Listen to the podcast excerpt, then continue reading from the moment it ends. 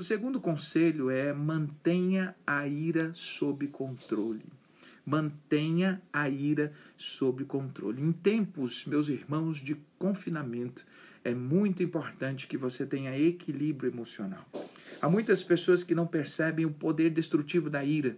Gente estressada demais, marido estressado demais, esposa estressada demais. Isso acaba gerando um problema muito grande para o casamento.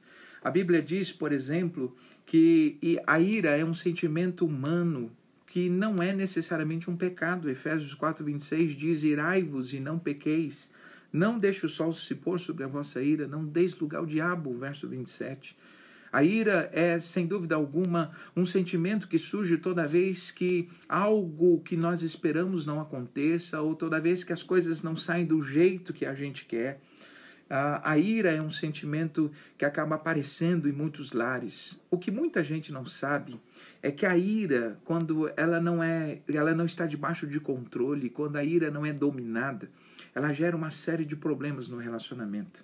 William Shakespeare, por exemplo, disse certa vez que a ira é como se fosse a navalha que afia ou a pedra que afia, que afia a navalha que nós temos nos lábios. Pessoas iradas cometem pelo menos três grandes problemas para o casamento. Primeiro, fala o que não deve, uh, faz o que não deve e toma decisões que depois vai se arrepender. Toda pessoa sob o efeito da ira está uh, sendo muito mais conduzida pelo seu lado emocional do que o seu lado racional.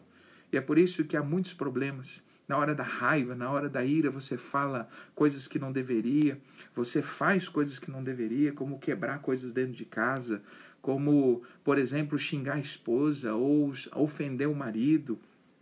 No momento de ira, você decide, por exemplo, tomar uma atitude drástica, e isso certamente causa muitos problemas. Por isso que a Bíblia nos ensina a ter a ira sob o controle. Quando você estiver nervoso, quando você estiver irado, usa o conselho dos sábios. Os sábios antigos diziam que a ira ela é um sentimento que sobe e desce muito rápido. Portanto, quando você estiver irado, você sai ou pelo menos fica fica quieto por algum instante, pense, medite, vai orar, vai fazer algo para desviar a sua ira. Se a pessoa que está irado é a pessoa que está falando com você, a Bíblia tem um conselho em Provérbios capítulo 15, versículo de número 1, quando diz que a palavra branda, a palavra dura suscita ira, mas a palavra branda desvia o furor. É o momento de você ter sabedoria. Uh, um lar onde as pessoas estão muito nervosas, muito iradas, muito estressadas, isso acaba gerando um clima tenso. As crianças ficam agitadas, o casamento fica em desconexão.